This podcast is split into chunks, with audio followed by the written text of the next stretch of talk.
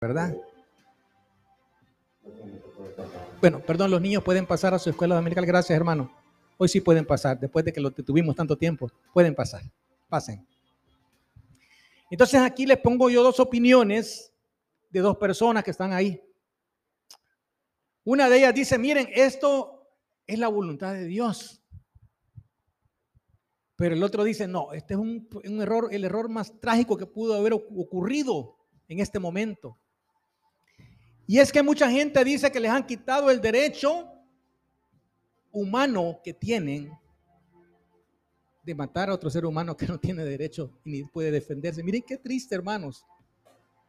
Entonces, ustedes van a encontrar en este momento esta polémica y países que están desarrollados, entre comillas, dicen, miren, pobrecitos los Estados Unidos, están, están atrasándose aún más porque están quitando leyes que eran para su desarrollo y leyes que eran para bendición de, las mujeres, porque las mujeres podían decidir, decían ellos, sobre sus cuerpos. Es que mire, decían las mujeres, es que lo que yo tengo aquí adentro es un puñado de, de, células que yo me las puedo quitar, las puedo botar. Qué sencillo, ¿verdad? No es así. Mi embrión vieron tus ojos, dice la palabra. Y yo vi, dice David, como en el libro que tú habías preparado estaban todas las cosas que yo iba a hacer en mi vida. Mire, hermano, eso no es un grupo de células. Es un ser creado por Dios con un propósito eterno. Es, impresionante, hermanos, darnos cuenta cómo los valores están cambiando. Los valores que supuestamente defienden el bienestar del ser humano. Y de eso quiero hablarles porque igualmente, y esta semana también, eh, sucede que firman una ley y la ley dice que van a regular de alguna manera la venta de armas en los Estados Unidos. Hace muy poco, eh, en un pueblito de Texas, Uvalde se llama el, pueblito, 19 niños entre 6, 5, 6 y 10 años murieron asesinados, tres adultos, por un muchacho de 18 años que se le ocurrió al muchacho, ¿verdad? No más cumplir, cumplir su, su mayoría de edad, comprar las armas. Y los valores de él eran de irrespeto a la vida, hermanos. Estamos hablando de, aquel que mata a un ser indefenso y, se excusa en una ley, pero también hablamos de estas personas adultas.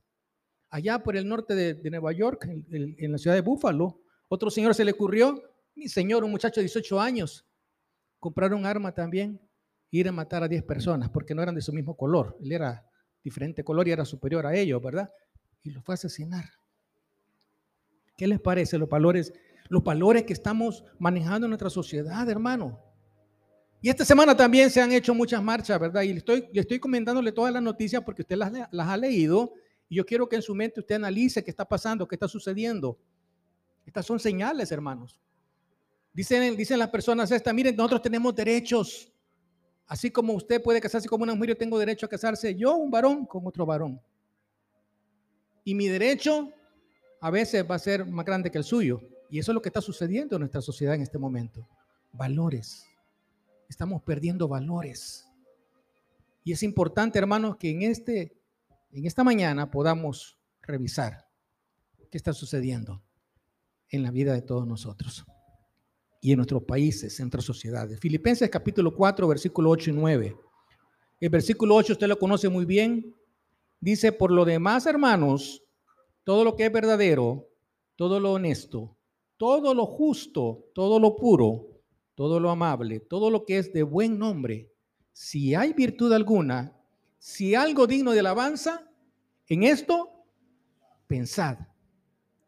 Y yo quiero que subraye, si, no, si le gusta subrayar su Biblia, subraye aquí, porque esto, este pasaje tiene que unirlo con el 9 para que entendamos muy perfectamente lo que significa y lo que Dios quiere decirnos y que lo asocie al título del mensaje. Lo que aprendisteis y recibisteis y oísteis y visteis, ¿en quién, hermanos? En mí. Y subrayo allí, esto, esto, haced. Y el Dios de paz estará con vosotros. Quiero que oremos en esta mañana. Incline su rostro para que Dios nos ilumine y nos bendiga. Padre, gracias en el nombre de Jesús por tu palabra, Señor. Padre, que tu palabra nos trae vida y esta mañana necesitamos de ti, Señor, fortaleza, consolación para aquellos que estamos en problemas difíciles. Padre, en el nombre de Jesús, gozo para el alma triste, Señor, para el desamparado esperanza, Señor. Ayúdanos en esta mañana. Según nuestra necesidad, Padre, yo oro por mis hermanos enfermos que están en su casita, por aquellos que están por diferentes circunstancias, Señor, en otro lugar y no aquí. Quizás te trabajo, Señor. Pero quiero que lo bendigas, Padre. Te pido y te ruego que tu palabra nos dé lo que necesitamos a esta hora. En el nombre precioso de Jesús. Amén. Y amén. Entonces, hermanos, estamos hablando de una sociedad realmente carente de valores, valores espirituales y valores morales. Y es que a veces pensamos nosotros, y a propósito de los maestros, ¿verdad? Que los maestros de escuela dominical son los responsables de que nuestros hijos aprendan los valores. O de repente pensamos, hermanos, que allá en, el aula de la escuela, ¿verdad? Está la maestra, a la maestra, ya sea del sistema escolar público o del privado, ¿verdad? A ella se le paga, dice uno, para que nuestros hijos aprendan valores. No es así, hermano. No es así. ¿Sabe dónde aprenden valores? Nuestros hijos en casa. Yo tuve un suegro muy sabio, muy sabio mi suegro, y él dijo, miren, yo me convertí al Señor ya muy grande, pero quiero decirles algo, yo no aprendí a ser honesto en la iglesia, yo aprendí a ser honesto en mi casa porque mis padres me enseñaron. Hermanos, es una responsabilidad, en primer lugar, de la familia. Qué bueno por los, por los hermanos de escuela dominical, porque ellos hacen un trabajo muy bueno, complementario a lo que hacemos todos en casa, consciente o inconscientemente, porque a veces hasta dejamos el trabajo ese al vecindario, ¿verdad? Que los niños salgan a jugar ahí, que, que con sus amiguitos aprendan, ¿verdad? Y no es así, hermanos, no es así, es una realidad que necesitamos nosotros ahora, en este momento, retomar, porque ¿qué son los valores? ¿A qué nos referimos con los valores, hermano? Mire, son todas aquellas cosas, características o actitudes que nos forman como personas. Las cualidades que nos forman como personas. Y quiero decirle algo, los valores tienen un propósito. El propósito del valor es que seamos mejores personas, mejores padres, mejores esposos, mejores hijos, mejores vecinos, mejores ciudadanos. Ese es el propósito, hermano, de los valores. Y por eso decimos que hay valores morales y valores espirituales. Ahora, ¿por qué tenemos una ventaja los cristianos? Y aquí quiero llevarlos a un pasaje que usted conoce muy bien. Tenemos una gran ventaja, hermanos, sobre las familias que no conocen al Señor. Porque dice la palabra en 2 de Corintios 5, 17, de modo que si alguno está en Cristo, nueva criatura es. Las cosas viejas pasaron y aquí todas, todas son hechas. Mire, nosotros tenemos una nueva naturaleza espiritual y esto es bien importante.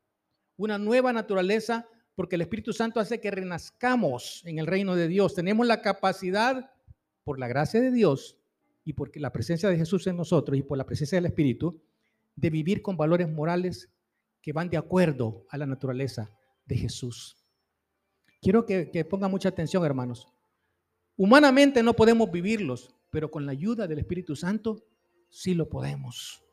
Y todo lo que dice este pasaje, hermanos, es una lista de lo que el Espíritu Santo espera que nosotros podamos actuar y hacer. Dice ahí todo lo honesto, todo lo puro. En esto, pensad. En esto pensad. Lo honesto, lo puro, lo de buen nombre. En esto pensad. Este pasaje usted lo conoce muy bien, ¿verdad? Yo lo conozco muy bien, de memoria me lo puedo, hermanos, pero me impacta lo que dice el versículo 9. Palabras impactantes, hermano. Todo lo que han visto, dice Pablo, todo lo que han oído, todo lo que han aprendido. ¿De quién? De mí, dice Pablo. Después de decir este pasaje, hermano, dice, miren, hagan lo que han visto y lo que les he enseñado yo. ¿Sabe cómo se llama eso? Se llama autoridad moral. Pregunto, ¿tenemos los papás que estamos aquí autoridad moral para pedirle cosas a los hijos que no estamos haciendo nosotros? Y lo dejo que piense. Porque podemos decir, no, si yo le pido a mi hijo cosas, cuidado. Los, muchachos de ahora, hermanos, tienen una capacidad, y no muchachos, los niños, de analizar las cosas que hacemos. Y de decir, uy, eso no está bien. Tata, me dice mi niña a mí, la, la Ari, mi nieta, mira, ¿y por qué hiciste y dijiste eso? No le voy a decir qué fue, ahí lo dejo nada más. Pero lo que les quiero decir, hermanos, es que necesitamos autoridad espiritual y autoridad moral sería más, más adecuadamente dicho, para poder exigir estas cosas a nuestros hijos, a nuestra familia. Quiero hablarles de cinco valores rápidamente porque es importante. Y usted los conoce y yo los conozco, pero es bueno que los veamos a la luz de la palabra de Dios. Primer valor, el respeto. Primera de Pedro 2.17. Este versículo dice así, honrad a Dios, a todos, amad a los hermanos, temed a Dios y honrad al rey. Voy a leerle la nueva, nueva traducción viviente. Respeten a todos, amen a la familia de creyentes, teman a Dios y respeten al rey. Respeten a todos. En casa, hermanos, en casa debemos enseñar el respeto a las autoridades. Dice la palabra en Romanos 13, sométase a toda persona a las autoridades superiores, porque no hay autoridad sino de parte de Dios y las que hay por Dios han sido establecidas. Cuidado, hermanos, y lo voy a decir con mucho respeto, cuidado cuando hablemos de las autoridades. Porque a veces podemos decir o emitir juicios, pueden ser ciertos, pueden no ser ciertos, pero dice la palabra que los respetemos. Aquí dice la palabra. Y si vamos a decir algo, tiene que ser con qué, hermanos? ¿Con qué? Con respeto. Usted lo puede decir y puede declarar algo, pero dice que lo hagamos con respeto, que nos sometamos. Y eso lo va a enseñar usted en la casa, hermano. En casa debemos enseñar el respeto a los padres. Dice Efesios 6.2, honra a tu padre y a tu madre, que es el primer mandamiento con promesa. Y es que el respeto es la base de todo.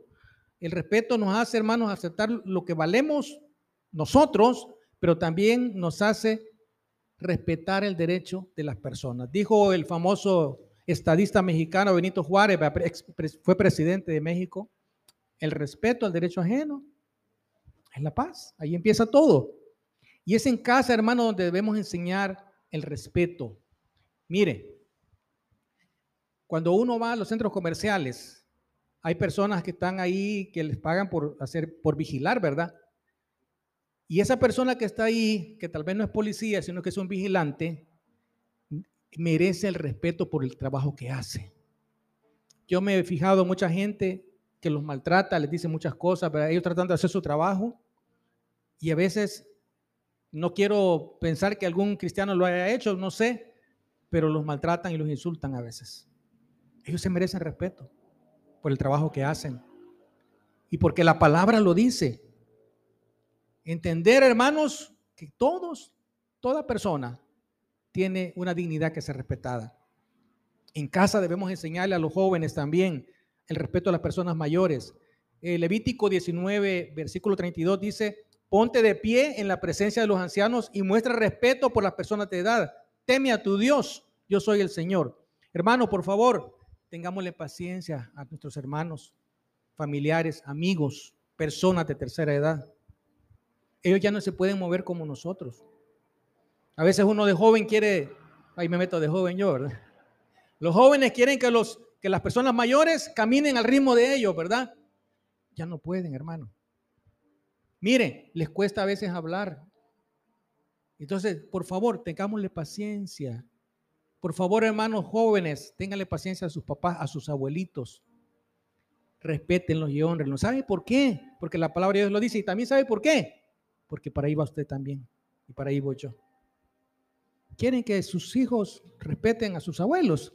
Papás, denles el ejemplo a sus hijos, respetando a sus papás. ¿Sabe qué van a hacer los hijos? Van a hacer lo mismo que usted está haciendo. Si usted honra a su papá, ellos lo van a honrar a usted. Y le van a enseñar a sus hijos a honrar al abuelo también. Eso así es, hermano. Dice la palabra que lo respetemos y lo valoremos. Ustedes no se imaginan la cantidad de sabiduría que tiene la gente que ha vivido más que nosotros.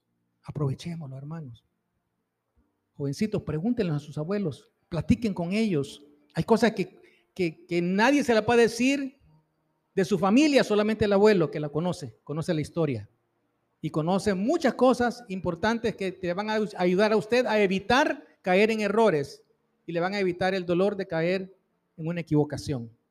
Respételos y aprovecha a los abuelos, a los ancianos. Segundo valor, hermanos, el agradecimiento. Filipenses capítulo 4, versículo 6. Por nada estéis afanosos si no sean conocidas vuestras peticiones delante de Dios en toda oración y ruego. Usted conoce bien este pasaje. Y subrayo la última parte. Todo lo que hagamos, hermanos, en oración, hagámosle con acción de gracias. Sea agradecido. Sea agradecido. Debemos enseñar, hermanos, a nuestros hijos a ser agradecidos en todo, en todo lo que les podemos, lo que les podemos dar como papás. Mire, yo cuando estaba en bachillerato, yo deseaba tener un par de zapatos All Star. Ya saben cuáles son los All Star, ¿verdad? Unos que ocupaban los basquetbolistas. Hermano, pero no podía, si era caro. A lo más que mi papá me podía dar eran los zapatitos burritos, ¿verdad? Que a algunos no les gustaba. Pero eran los zapatos que duraban, porque uno jugando pelota, ¿qué hacía con los zapatos? Los arruinaba.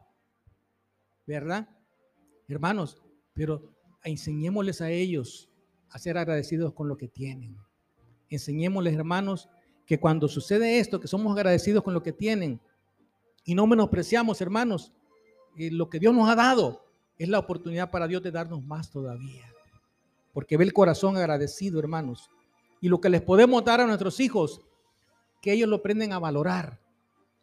Papás, no le den las cosas así a los hijos de un solo, que ellos aprendan a valorarlas, que ellos sepan que tienen un costo, ¿verdad? Ellos bien fácil reciben las cosas, pero no saben cuántas horas trabajó la mamá o el papá para recoger ese dinero. ¿Sí? Valoren, valoren, seamos agradecidos. algunos Dios nos ha dado mucho, a otros Dios nos ha dado poco, pero ¿sabe qué, hermanos? Dele gracias a Dios por eso poquito que tiene. Y si tiene mucho, dele gracias a Dios y bendiga al que no tiene, porque ese es el, propósito y el deseo de Dios para con todos. Tercer valor, hermano, importante, la responsabilidad. Romanos 14, 12. De manera que cada uno de nosotros dará a Dios cuenta de sí. Cada uno de nosotros va a ser responsable de cada cosa que ha hecho, cada cosa que ha dicho, cada cosa que ha delante de Dios, hasta lo que ha pensado delante de Dios. ¿Qué es la responsabilidad? Bueno, es el cumplimiento de las obligaciones. Es la obligación de responder ante nuestros actos. Ahí pongo un plato roto porque de repente en la casa hay un plato roto, llama a la mamá a los hijos. ¿Y quién fue? Yo no fui. Total que la mamá dice, ah, pues entró un fantasma ahí, lo quebró y se fue, ¿verdad? Porque ahí nadie, nadie tocó nada, ¿verdad? Nadie hizo nada, ¿verdad? Cualquier parecido con las cosas que pasan en la casa, mamás, es pura coincidencia y es realidad, porque en realidad sí pasa. ¿Verdad? Pero eso viene desde el jardín del Edén, hermano. Mire, el Señor le dice a Adán y Eva, ¿y qué pasó? Esa mujer que me diste. ¿Y tú qué pasó, Eva? La serpiente. Total que la falta de responsabilidad viene desde hace mucho tiempo, hermanos. Tenemos que aprender a enseñar responsabilidad a nuestros hijos. Algo tan sencillo, padres, como decirle al hijo, mira, tener la responsabilidad de sacar la basura todos los días. Tan sencillo como eso. Tener la responsabilidad de ilustrar tus zapatos en la noche. Yo, yo veo mamás y he visto mamás ilustrándole los zapatos al cipote de 15 años, porque va a ir a la escuela el niño mañana, va al, instituto. Ajá. No, háganlo ustedes. Mamá, por favor, papás, enseñémosle responsabilidad. Y, por eso sucede que cuando las personas, entre comillas, profesionales llegan a los trabajos, ¿verdad? Les cuesta hacer las cosas más elementales porque no les enseñaron en casa. ¿Me entiende? No les enseñaron a tomar responsabilidad. Y esas son las personas responsables las que consiguen trabajos y van consiguiendo ascensos, van consiguiendo mejoras en su vida, porque la gente confía en ellos. Responsabilidad. Nuestros hijos deben saber, hermanos, que en sus fracasos, en sus fracasos, los principales responsables no somos los padres, sino ellos mismos. Hay una ley de la siembra y la cosecha. Dice la palabra, todo lo que sembrare, eso también, por favor no se engañen, dice el Señor. Jóvenes, lo que le dice su papá es cierto. Si su papá le dice no hagas esto que te va a ir mal, por favor no lo haga. Porque va a ser como querer pasarse ese semáforo en rojo y que va a venir una gran rastra, ¿verdad? Y usted en la motito, ¿verdad? ¿Qué le va a pasar? Va a tener una consecuencia en el, en menor de los casos, ¿verdad? Va a ser fracturado y va a quedar lisiado para toda su vida. Pero todo acto, toda decisión que tomamos tiene una tiene una consecuencia, jóvenes. Y yo sé que usted a veces va a decir, ay, que mi papá ya aburre, mi mamá ya aburre con lo que me dice, ¿verdad? Yo ya sé, no voy a vivir noche, yo ya sé, no tengo que ir con mis amigos que, que toman o que fuman, ¿verdad? Yo ya sé, ¿verdad? Pero jóvenes, sus papás lo hacen porque los aman. Obedezcanlos, respétenlos. Agradezcanle que le están diciendo cosas que ellos quizás las pudieron sufrir y quieren que ustedes no las sufran. Hay una ley de la siembra y la cosecha. No cubramos, por favor, padres, las irresponsabilidades de nuestros hijos. ¿Se acuerdan de las libretas que habían antes de, calificaciones? ¿Quién se acuerda de esas libretas? Decía nota, eh, encargado, de maestro, perdón, y encargado del alumno. Entonces uno tenía que ir con la libreta a la casa, no sé si en Guatemala era igual, y decía, papá, ¿qué están las notas? ¿Saben lo que hacían unos compañeros míos? Llegaban antes de la clase, hey, firmame aquí, la nota. Porque habían aplazado materias. Habían aplazado materias. O hay otro papá que dice, mire, hablan por teléfono, mire, no va a ir mi hijo a clase, ¿qué le pasa? Está enfermo, va el cipote ahí jugando con un voladito así, frente a la pantalla. ¿va? A veces los papás también somos parte de este engaño. Y estamos, al, al muchacho le estamos formando un valor, quitándole la oportunidad de desarrollar un valor que le va a servir toda la vida, la responsabilidad. Déjele tareas chiquitas, hermano, pequeñas. Yo hace poco estaba viendo una serie de televisión que se llama Suficientemente Grandes, en español no sé cómo se traduce. Pero son niños, hermanos, de dos y tres años en, Japón, que la mamá le dice, vaya, aquí está la lista, vaya. Aquí tenés la lista, aquí le da una mochilita al niño. El niño chiquito, dos años, dos, tres años. Vaya, vas a ir a, la tienda que está a 10 cuadras de aquí, te vas a cruzar la calle, con esta banderita le vas a hacer así para que te paren los carros y vas a ir a comprar estas tres cosas. No estoy, no estoy exagerándole. En Japón así hacen. Y el niño de dos años sale de la casa con la banderita, la mochilita, caminando a 10 cuadras de su casa, cruzarse una calle con tráfico. Pero miren, no le voy a contar todo porque tienen que verlo ustedes y, algunas mamás van a llorar para ver este, este, video, ¿verdad? Mi esposa lloró cuando lo vio. Pero el niño va y regresa, hermanos. Y con la lista. Y me dice una persona que vive en Japón, sí, así hacen, porque la, sociedad japonesa es tan competitiva que a los niños los preparan desde pequeños. Esos muchachos que llegan al bachillerato, a la universidad, son personas con una capacidad para resolver sus problemas increíbles, porque tienen responsabilidad. ¿Me entiende? No, no, estoy, no estoy diciendo que le haga eso con su hijo, ¿verdad? Tampoco, ¿verdad? Pero una cosa pequeña, hermano, póngalo a hacer. Que lustre los zapatos. ¿Qué más le puede poner a hacer? Que saque que lave los trastos a las niñas y a los varones, por favor, no es que solamente los, las niñas, ¿verdad? Amén, ¿verdad? Aún hay muchachos que lavan su ropa, o ahora tienen, algunos tienen la bendición de tener lavadora en su casa, apretar un botón, ¿verdad? Pero hermanos, seamos parte, seamos parte, seamos parte de quienes formamos esos valores en nuestros hijos. Hagámoslo. Nunca es tarde, hermano. No importa que el cipote ya tenga tantos años, ¿verdad? Ya esté grande, ¿verdad? No, no, no, aunque uno dice, ay, ya tiene 20, no, no le hace, hermano. Hay que seguir. Cuarto valor, hermanos, la honradez, Levítico 19:13. No defraudes ni le robes a tu prójimo. Mire lo que dice la palabra. No defraudes ni le robes a tu prójimo. No retengas hasta el día siguiente el salario de tus obreros contratados. ¿Qué es la honradez? La honradez, hermanos, es la integridad en, la, en el obrar, en la actuación que hacemos nosotros. Es aquella persona que aunque tenga necesidad económica, hermanos, hace prevalecer en su obrar lo que es justo y lo que es recto. Aunque tenga necesidad. ¿Me entiende? No podemos permitir que nuestros hijos lleven a casa, hermanos, con cosas que no sabemos de dónde proceden. Mira, y ese reloj que traes ahí. Ah, un amigo me lo prestó. Mira, y ese, y ese, y ese teléfono iPhone 12 o 13, no sé cuánto, por dónde van ahorita. Un amigo me lo ha prestado. Eh, investiguen. Investiguen, hermanos. Investiguen. Porque no se da cuenta a veces usted que sus hijos compran cosas que ellos normalmente no pueden pagar. ¿Y dónde sacaron ese dinero? ¿No se ha preguntado usted eso a veces? Por favor, ojo. Ojo, y si usted no confronta a su hijo, no le va a decir nada hasta que lo siente y le pregunte. Ahí sí le va a sacar la verdad. Pero dice la palabra, hermanos, que debemos nosotros enseñar que aunque tengamos muchas necesidades, eso no es excusa para obtener las cosas de manera fraudulenta. Yo me acuerdo que antes había unas libretitas así del conquistador, así chiquititas. ¿Ya quién se acuerda? Ya, ya te acordaste. ¿Para qué eran esas libretitas, hermanos y hermanas de, la, de, los años 60 y 70 que soy yo?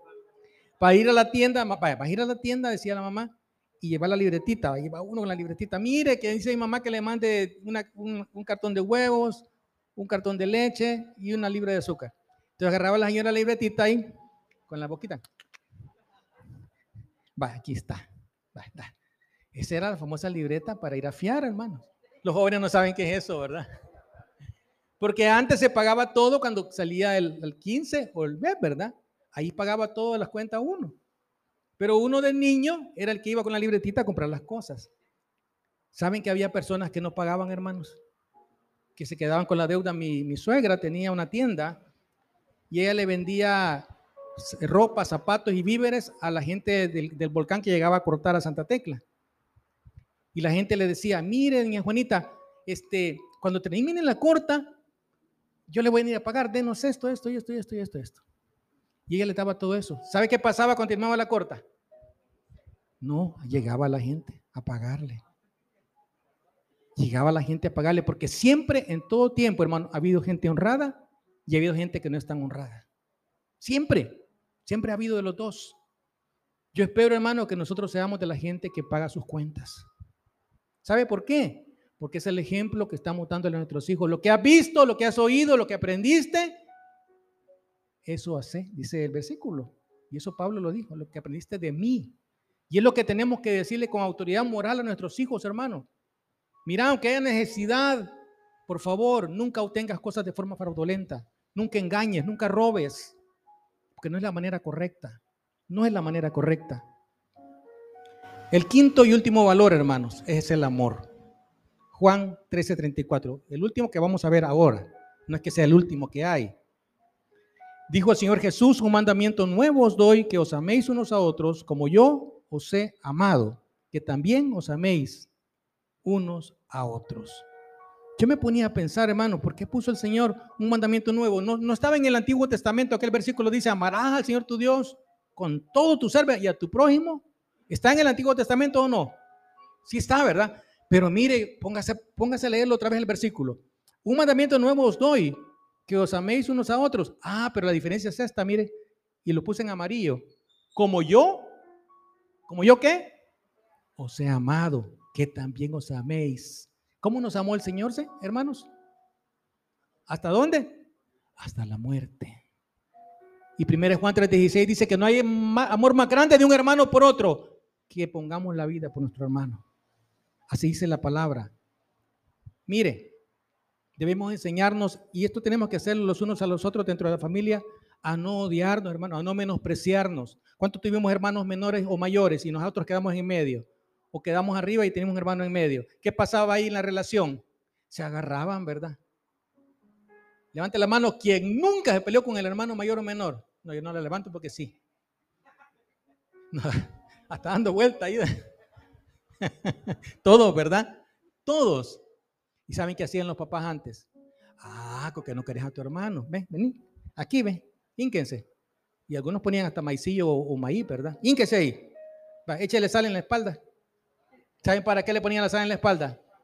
Va, ahora vos se la vas a quitar a él, pero con la boca. Y ahora vos al otro. ¿Sabe por qué, hermano? Porque los papás querían que nos aprendiéramos a amar. Es que miren, si no hay amor dentro de la familia, ya afuera no va a encontrar amor en ninguna parte, hermano. Y esa era la manera, la manera natural de nuestros, de nuestros padres, abuelos, ¿verdad? Ancestros, ¿verdad? Que hacían para que nosotros aprendiéramos a qué? A amar a nuestro hermano, a no guardarle rencor. A no guardarle rencor. Hace poco estaba oyendo yo una, un monólogo de un señor mexicano. Es un, es un comediante, ¿verdad? Pero yo lo oí por una cosa, porque vi que empezó a llorar.